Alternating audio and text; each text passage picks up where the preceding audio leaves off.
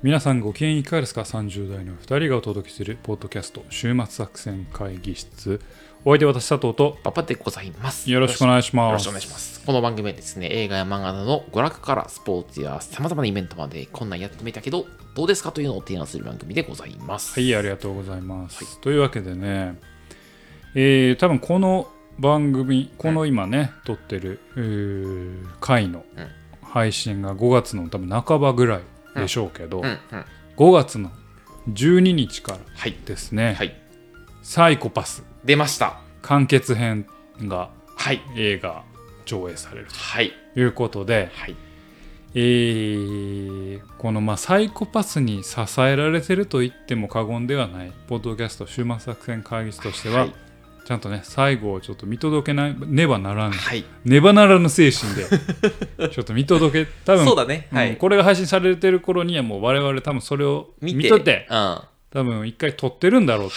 思いますけれども、はいちょっと多分、えー番組的にはね、えー来週サイコパスはい。再来週、えー再来週はまた別の お前じゃあ再来週に言及したんや、今。まあ来週サイコパスということで再ね。来週サイコパスに、ねはいなるんじゃないかなと思ってますけれどもねはいあのついにサイコパスが完結本当だよ。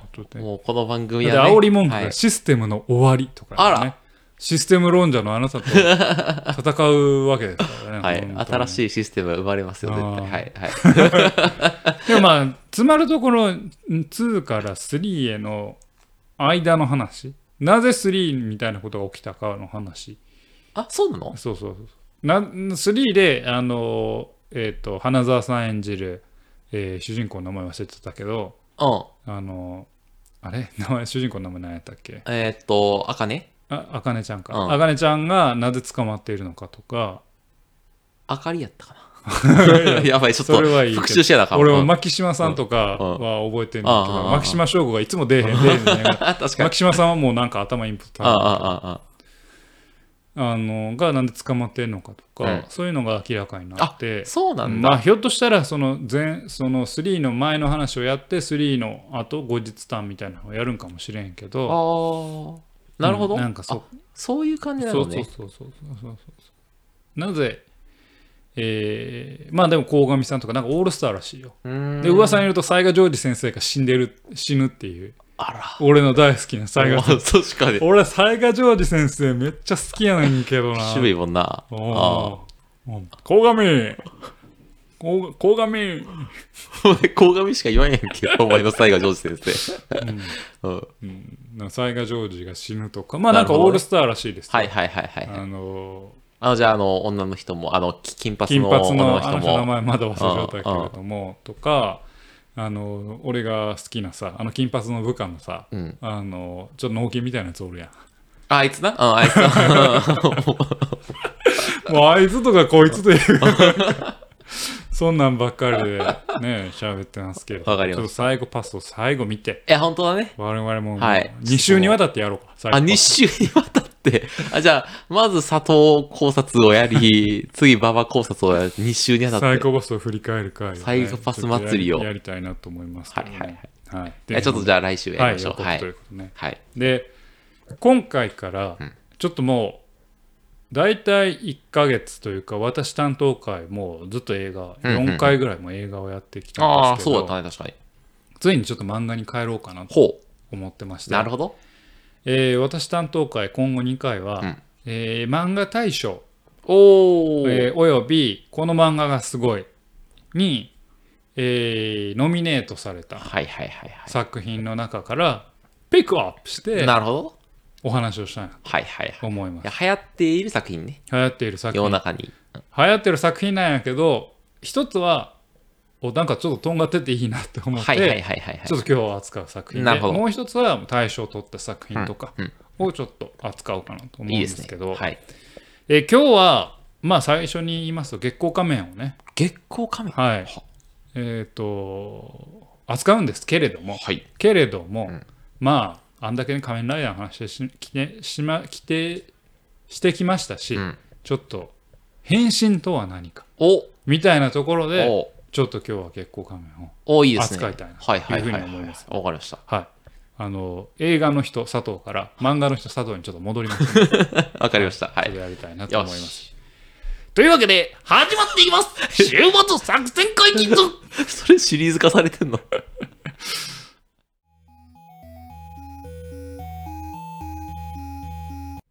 さあというわけで会議を始めてまいりましょう。今日のテーマは何でしょうか？はい、今日のテーマというか、まあ、私の担当会2回はね、はい。えーっと漫画大賞。はい。並びに、えーこの漫画がすごいに選ばれた漫画を、はい。のちょっとちょっと尖った映画とかね、はいはいはい。あー漫画とかを、うん。さあの話していこうかなと思いますけど、あの月光仮面月光仮面言いましたけど、うん。激光仮面ですね。激光仮面？激光仮面あ、漢字は？劇的の劇、劇、えーっと演劇の劇。あ、演劇の劇。はい、はい。演劇の劇に光、まあ、月光仮面とねあかけてるんでしょうなけど。るほど。あの激光仮面話をちょっとさせていただこうかなと思いはいはいはいはいはい。ます。これちょっととんがってんなこの漫画と思いまして。このとんがってる作品をちょっとなんかまあ扱いたいなというふうにあの思っております。はい。で、えーっと激光仮面自体はですね、えーっとビッグコミックスペリオールほう、スペイオール。に、えーっと記載あの連載されている、あの山口孝之先生の作品うんうんうんございます。なるほど。で山口孝之先生、私はしぐるいしか読んだことないんですけど、しぐるい読んだことありますか？えっ、とね、聞いたことはあるけど、あ。読んだことないわ。うん。あの昔あった静岡県かな、駿府城のあの果たし試合みたいな、まあ、要は、えー、と決闘ですよ、うん。国というか、あのー藩がうん。主導する決闘の、まあ、お話を、残虐なお話を描いた「まあ、しぐるい」という作品があったんですけど、まあ、それを書いてた山口孝之先生が、えー今連載しているのが「激光仮面」と。まあ、ばあのしぐるいとかがその、ね、昔の昔だったのに対してまさに現代を描く作品なんですけれども、ちょっとねまあ一言でまず言いますと、ヒーローもの並びにこの変身という解釈を少しちょっと広げた。作品というか。今までは悪役でそういう考え方をする人は結構多かった。けれども、えー主役にその考え方を当てはめるって結構珍しい。作品だなと思ってそこのちょっととんがり方が私は気になっているような作品品。なるほど。ということでちょっとその説明をしていきたいと思います。でそのまあ激光仮面、まあ、ストーリーをちょっと言いますね。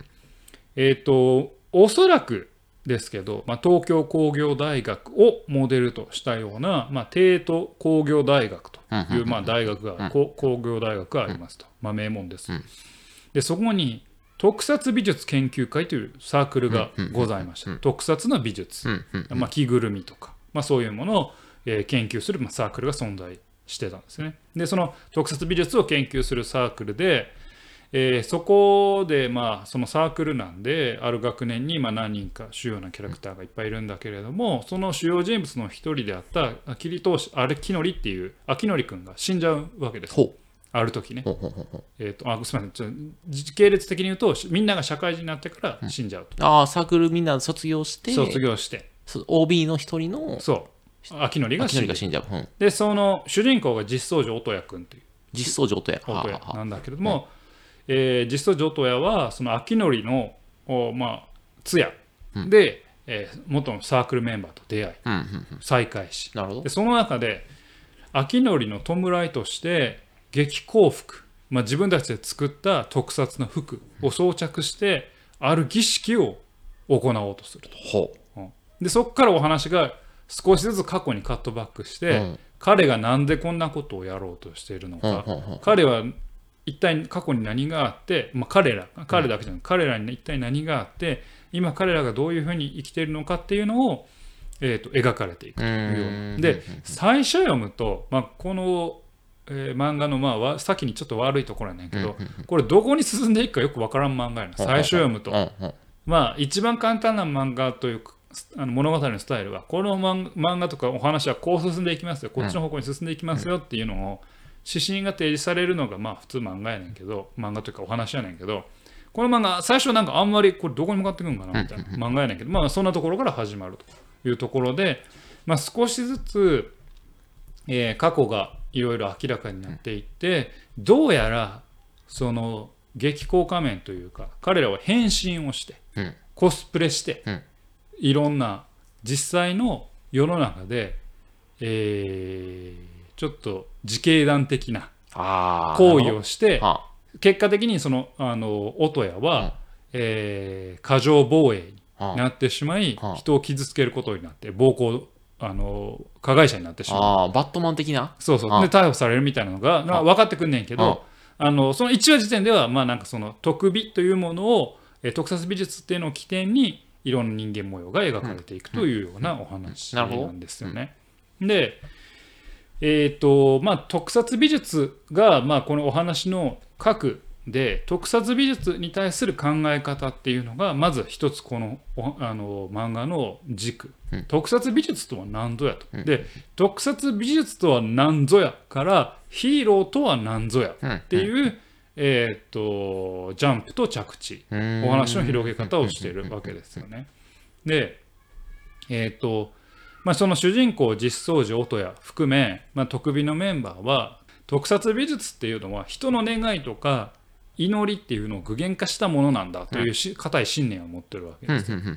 で、まああのこれも作中で語られんねんけど、太古から人間っていうのは空想の中でいろんな物語を作り上げてきたと、うん。それは神様作ったり、悪魔を作ったり怪物を作ったりしてきたと。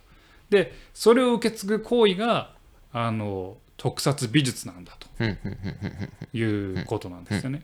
でこの考え方結構大事で、うん。ここからちょっと抽象化して彼が言うのは、形の中にこそ魂が宿ってるんだっていうほ感覚を持ってるんですよ。形こそがあのその象徴としてのヒーローなり、まあ、うん敵なりうん。の魂なんだと。表面的に見える、うん。その形そのものが。っていうのはちょっとこれ覚えておいていただきたいんはい。ですけれども、で音谷はある種の固い固い信念を持って、まあ、そういった固い信念を持ってるんだけれども、まあなんかちょっとコミュ障なんですよね。うんうんであの卒業後その、まあ、実刑判決を受けあの実刑判決あの何裁判にかけられたりもしたんやけれども、就職もせずアルバイトで生計を立ててるんですよ。うん。でもう本当にコミュ障でコミュニケーションのために自分が話すことをあらかじめ予行演習して、うん。台本通りに喋るうんうんうんうん。ぐらいの能力しかない。あ台本通りなら喋れる。喋る。あはは台本通りになるとちょっと困るっていうそんなコミュ障やねんけどな目だけが異様にギラついてて、体は貧相でめっちゃ痩せてるんよ。ははでも体締まってるんよめちゃくちゃ。でなぜならば彼はスーツを着るためだけに存在しているからっていうなんか自分を定義づけてるそんなキャラクターなんですよね。ほでそそんな彼がスーツを身にまとむ。うほ特撮美術のスーツを身にまとうとどうなるかっていうと、形の中にこそ魂が宿ってる。う。うん。彼は自分の空っぽの中に形という魂をヒーローの魂を宿すんだっていううん。信念で自警団的な活動をする。なるほど。そうここがこの漫画のまだどこに進んでいくか分からんけれども入り口のところで俺すごいなって思ったところなんよ。で変身とは何かと、うん。でこれまでのヒーロー像とは何かみたいなところと比較するとなんかちょっと見えてくるのかなと思ってこれまでのヒーロー像における変身って、うん。まあある種の目的、うん。平和を守る誰かを守る、うん。正義のために相手をやっつける、うん。っていう目的のために必要な力を得る。そのための手段、うん。まあ、肉体の強化としての変身がありましたよと、うん。であるいはバットマン的に、まあ、暴力とか力を行使するための仮の姿、うん。個人の抹消のためのお姿うん。っていうのが、まあ、変身だったと。うん。でもう一つちょっと例外的やけれども、まあ、もう一人の自分っていうのを体現する存在だよと、うん。まあ、具体的な二面性の発露、まあ、これあのハルクとか。あの要はジキルとハイドはちょっとヒーローではないけれども、まあ、二重人格的な、まあ、それが変身だった、うん。やけれどもこの漫画「激高仮面」においては主人公は自身に対する定義づけとして自分は空洞の器であると、うん。自分は器なんだと。コスチュームという魂の宿った形を身につけることで意志を注いでるんだとなるほど。自分はヒーローではなく、うんただの空っぽな存在で、はいはいはいはいはい。ヒーローなる意志は形の中にこそあり、その形を着ることによって僕はヒーローになるんだと。なるほど。だからこれまでのヒーローものは変身がある種の意志を体現するうん。ための手段うんうんうんうん。だったのに対して変身することそのものに意味がある。うん。で変身によって初めてヒーローは意志を手に入れるんだっていううん順序を逆転させうんたヒーロー像なるほどね。なんかなんですよ。行動目的があって、目的達成のための支援の道具ツールとしての変身ではなく、変身したらそのペルソナみたいなのがあって、そのこのペルソナなんだからこの行動目的だするんだっていうはいはいはいはい。うん。でそれってこれまでの作品だと、暴力を与えられたうん。敵なんよ。ああ、はいはいはいはい。変身っていうのはまあちょっと象徴的やけれうん。ども、お前に暴力をあげるよ与えるよってあなたが好きなうん。やつで要は敵側というかまあ端的に敵と味方って言うけれども、うん。敵側でやる思想のものを主人公に持ってきてるわけですよ。変身という新たな意志を流し込むだけのん。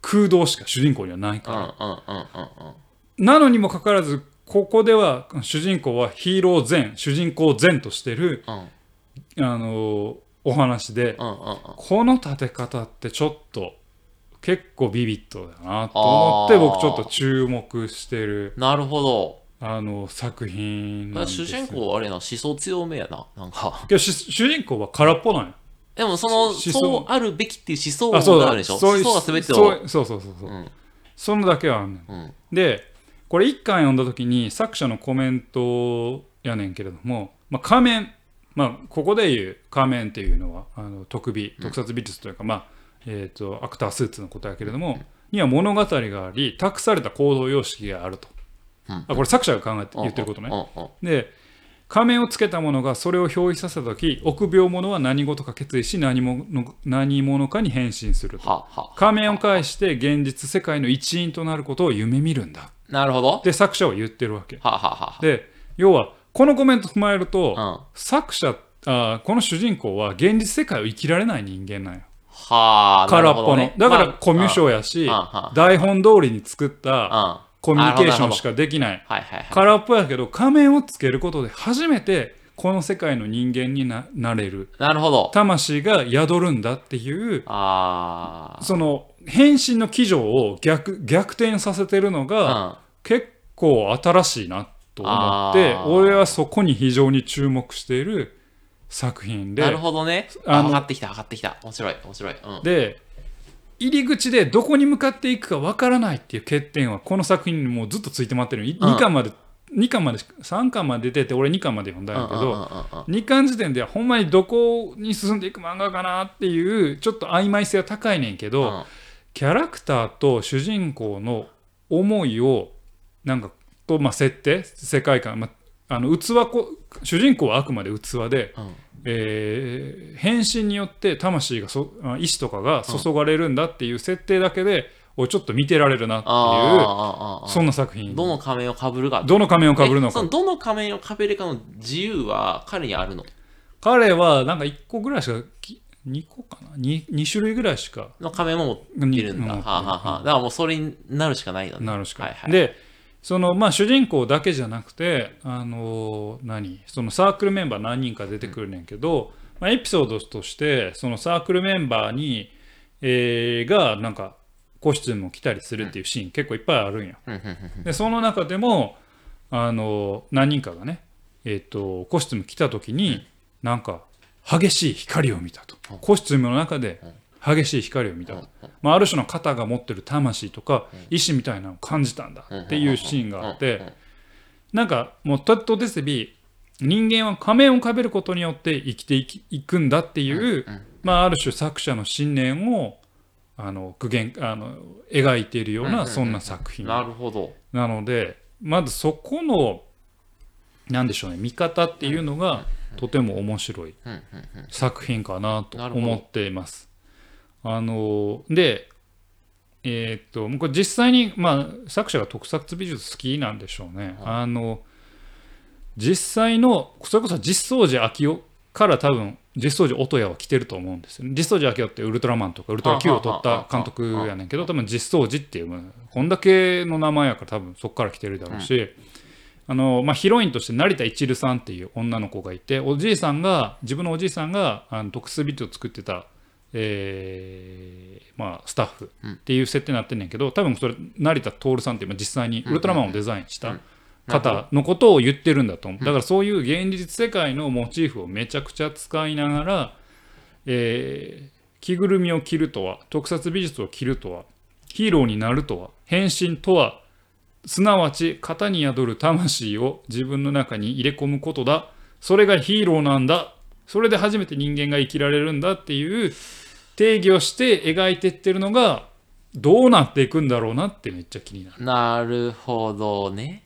なんか不思議じゃない？人間の心は人間の肉体の中にあると思いきやうん仮面の方にこそ心があって仮面をかぶることによって人間は初めて心とか、まあ、意志を持てるんだっていう。まあ、お父さんという仮面をかぶって、かぶることによってお父さんにんお父さんになれるんだ。だからそういうこんだけ、まあ、世の中的にはいろんなものに縛られたくないとか、自由になりたいって言ってる中で、アンチなんアンチテーゼ的にそうだね言。ってるわけです自よ。由意志など存在しないと。そうないしないとあ状況によるそのペルソナをかぶってそれ通りに生きるためにあると。そう、人間っていうのは空っぽなんだと、まあ、人間っていうのはまでは言ってないな、うん。まあ、少なくとも主人公においては空っぽなんだと。仮面をかぶることによって初めて人になれる。まあ、ある種のヒーロー象徴的なヒーローとして。はいはい。で、そのヒーローの仮面に沿って行動したらつ捕まったわけね。捕まったはいはいはいはい。っていうような作品で。ああ、面白い。この切り口は俺もこの物語がどう転がっていくかはさておき。うん。切り口は面白いなって思ってあの思いましたと。ああ、いい,、うんいいね。いいね。いやちょっとあーなんか、えー、とここまでね「新仮面ライダー」とかうん。見てきてまああの変身に戸惑うわけじゃないですか。うん。でそう見た中であ変身の考え方全然違うなっていうのでちょっとこう引っかかった引っかかったというかなんか気になった作品ですも。はやあれじゃん、マルチバースみたいな感じなんじゃなんか、その、せ世界を移行してるみたいなものじゃない？変身というか、まあ自分のなんか違う世界になるみたいそうね。まあそうね。変身することによって注がれるものが違うから、な。うん。なんかドドラクエの世界に行ったりとか、そのファイナルファンタジーの世界に行ったりみたいなっていう、世界の見え方すら変わるみたいな。まあそうね、うん。そうね。それもあるかもしれんよね、だからそうそうね。何をどの仮面をかぶるかによって生きてる世界がも、うん。うん。まあ、同じ世界に生きてんねんけど、うん。うん生きてる感覚が全部違うわけだから、うん。世界の見え方も全然違う。だからそこのなんかね新しさ。はいはいはい。ただまあもうちょっと繰り返しになるけど、い。2巻時点まではこの話どこに進んでいくのっていうのがち確かに。ょっと分からんのよ。あはんはんはんは。ん作者も分かっていいのかもしれない。な。うん。だからちょっとどうなどうなっていくんやろっていうあの大きいストーリーとしてのなんか危うさはあるんだけどあの、破綻してしまうか、破綻してしまうんじゃない奇跡が起きて、すごいことになかるか。って思うんやけどその物語の入り口の立て方と、うんうんえー個々人のなんかキャラクターの捉え方に関してははいはいはい結構新しいなってなるほど。思っていや面白そう。面白いですね。でまあ特撮好きなんでしょうねその特撮美術に対するなんかいろんな考え方もまあなるほどとか面白いなと思っていてなんかヒーローとかあんな派手なわけないやんとかなんかツッコミ普通あるじゃないですか、うん。なあんな、うん。違うんだと、うん。あれ派手でいいんだと、ん。なぜ派手かっていうのは人命救助に特化したものだからだと。ヒーローというものは。で助けを待つ人がすぐに確認し、うん。安心できるように景色に埋没しない色彩をあのまとうためにヒーローはああいうなんか派手なコスチュームなんだっていう。ああ、目立つやろ？っつって目立つやろとでその人に安心感を与えることこそがヒーローの象徴としてのね。そう象徴としての入り口なんだっていう、まあこれが正しいかどうかはあれやけど、面白いなと思って、こういう考え方とか世界観をこの作者は自分なりに作っていて、でそこにキャラクターを当てはめてどどうなっていくかっていうその世界観の作り方と、えーキャラクターの立て方に関してはもう12巻だけでグッと惹かれる。作品でなるほど。面白いです面ね。白いね。え、でも作者の情熱はどこにあるの？その特撮がさ、特撮がすごい好きで、その特撮の中でなんか今、なんか世の中に対してなこう、こういうことが言えるんじゃないかみたいなことを言おうとしているのか、な、なんなんやまあある種特撮を通じてもう人間とはみたいな。の描きたいの描か？きたいんじゃないかなと思って。まあなんか本当にあからさまに、まあ、音谷は一流のこと成田一流のことが好きなんやけれども、仮面をつけてる時は割と本音が言えるって自分でも言うねんけど仮面を外すと、まあ、それこそ台本通りにしか大体喋れへんからあの一流に言いたいことも言えなくな言えなくなってしまうような。ね。だからある種の役割ロールを演じながら人間が生きてるんだっていうところの問いみたいなのがあるのかなと思いました。でもその、一流さんのことが好きだっていうのは、空っぽであるけど、あるんだね。あそうやね、うん。そこなんで厳密な空っぽではないな。そういう意味ではうん。好きという感情は完全のゼロではないから。なるほどなるほど。まあまあまあそこはちょっとあれだけれど、まあはいはい。だからちょっとねなんか。でもそれはもしかしたら物語の突破口になるかもしれないよね。まああるそ種ね、のうん。一つ残った感情みたいなところをそうそうそう、うん。あの演劇を取るのか、そうそう。それともその自分その自分の自由意志というものがやっぱあるんだと信じて、信じて。その自分の信念を崩壊させてでも、その一流さんへの思いを貫く思いなんかっていうそうね。葛藤、それはは全然あり得るよね。ねうん。うん。自分は空っぽだと思ってたら空っぽじゃないんだ。あると、うん。でそのなそれでも仮面をかぶり続けるのかどうかみたいなのはドラマには新しい仮面を作り出したりしてな、なんかな、まあまあ一流さんのことが好きな好き仮面。な仮面みたいなな そうするともう結局仮面に支配されてる。確かに。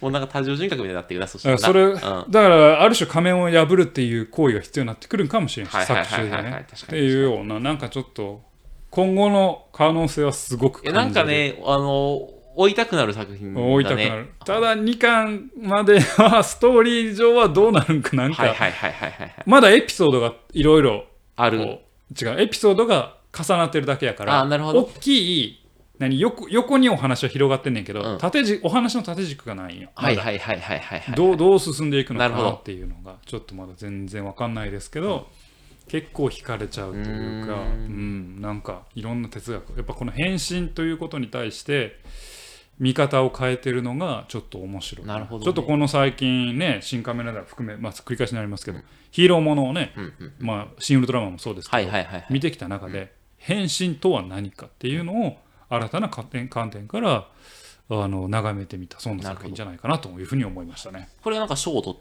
たんですか？あえー、となのでそう漫画えっ、とこの漫画がすごいはははは2023、うん5位おお。ま2巻にして、2ま巻にしてそこまで。漫画大賞お9位ほなのでう。じゃあ結構みんな注目をし中なんかねている。漫画大賞なりこの漫画がすごいの漫画大体大体読んでるんですけど、うん。これとんがってたああ、はいはいはい。大体世の中で、うん。佐藤セレクト的にはこれが一番。ねいやそれ藤本つ樹作品とかもさ入ってるけど、はいはいはいはい。タコピーとかも入ってるけタコどピーも入ってんのか。うん。なんかまあそういうとんがり方じゃなくてなんかなるほどね。うん、このヒーローが問われてる中でちょっとこの作品はとんがってんな、なるほど。はい、そのとんがりにちょっと一票、はいはいはい。ちょっと期待高いね、確かに、これは。うん、どうなっていくのか。ちょっと危うさもはらんでるよ。はいはいはい、あはい。の物語のうん縦軸がちょっとまだ薄いから、縦軸がどうぶれていくかもちょっとまだ分からんけれども、ちょっと私はある種の期待をしてなるほど。う。ん、だからヒーローは主人公の意思によってなるんじゃなくてコスチュームの意思によってヒーローになるというこの発想はなかなかできへんよねそうだね。いや、なんか、料理しがいがありそうだよね。ねそうそう型に支配されてるという、うんうん。はいいやーなかなか視点はいいなと思いました、いはいはい。なのでちょっとねあの絵にはだいぶ癖がありますし、うんまあグロエロはないあんまりない裸は出てくるけど主人公大体裸になってるんでよく、あ、そうなの、まあ、コスチューム着ないといけないああ、からはいはい。うん一回自分をリセットして、そうそうそうそうこから。けど結構ねまあまああのしぐるいを読んだ人には分かりますけど、しぐるいとかエログロ、ああ、そうなんだ。まあ、グロめちゃくちゃ体いっぱい切れまくるし、うん。まあ激光画面もちょっとその系はなんとなく感じないところもないけど、うん。目玉飛び出したりするかうんら、あの傷害事件の時にうん。もあるけど、まあまああのまあ誰でも読めるような作品だとは思うのでちょっと読ん。でみてはあいかがかなと思いますね。あの正直合う合わない合うと思います。なるほど。絵もちょっと劇画タッチで濃いから、ああ、徐々的な？うん、まあ上々線がね太めというかうんうんうん濃いめなんだなるほけどあの好き嫌いあると思います、で作品的にも好き嫌いキャラクターがちょっとぶっ飛んでるんではいはい好。き嫌いあると思いますけどなかなか見どころのある作品じゃないかなと。思ってますんで、はいぜひねあの暇な方にはお手に取っていただけると結構いいんじゃないかなというふうに思います。というわけで今回お送りいたしましたのは、えー漫画「激高仮面」でございました。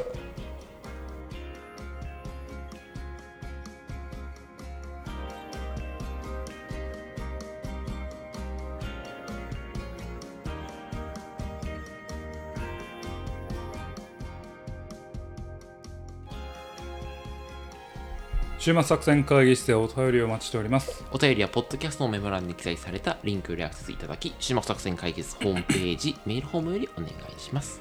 また、ツイッターもやっています。週末作戦週末作戦会議室でぜひ検索ください。お便りは Twitter にいただいても結構でございます。はい、というわけで今回は、えー漫画激高仮面はい。の話をしてまいりましたけれども、えー打って変わってですね、えーっと私ちょっと300回終盤作戦会議室300回に向けてですね、ちょっと一人でこっそり準備していることがありほまして。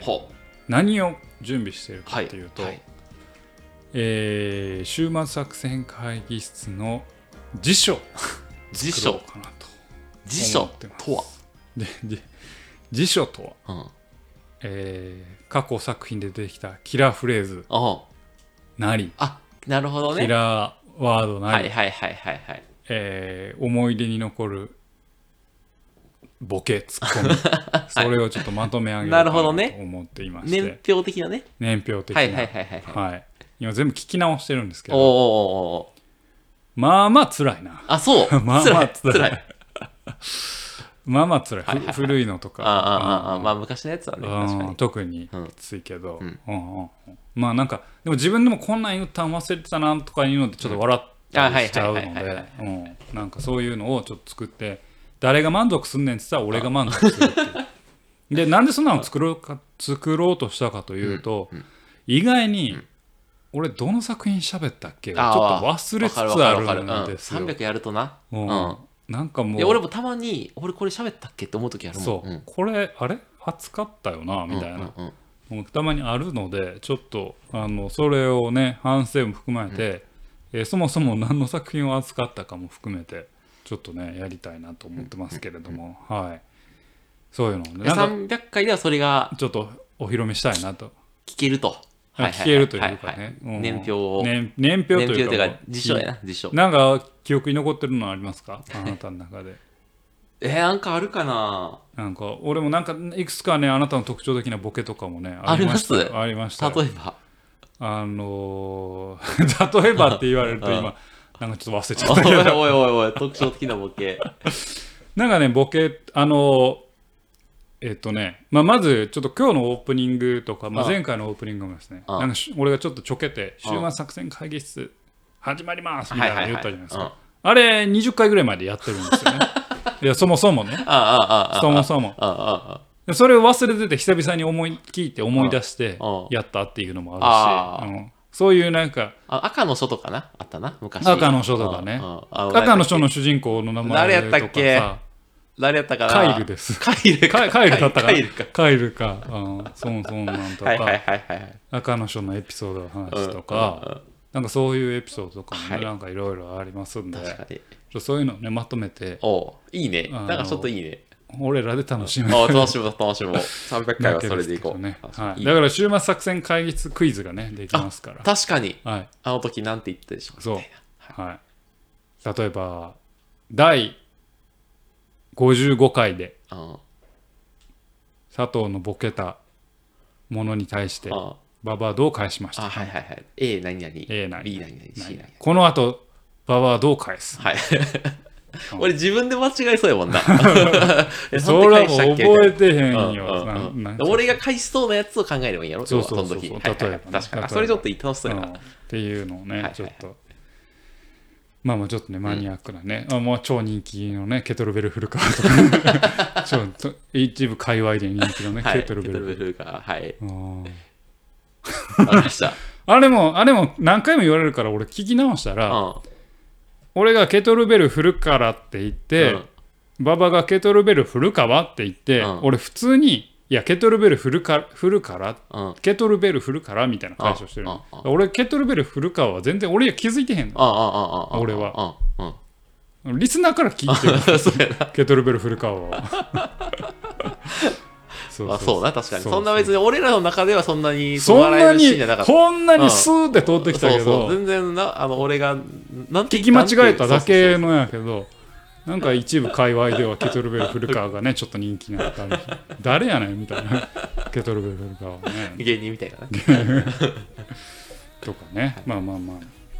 あのーそうよね、でたまに俺がやる博士の名前とかも忘れてるやろ誰やったっけ？あえっとね、豆が入って、豆太郎。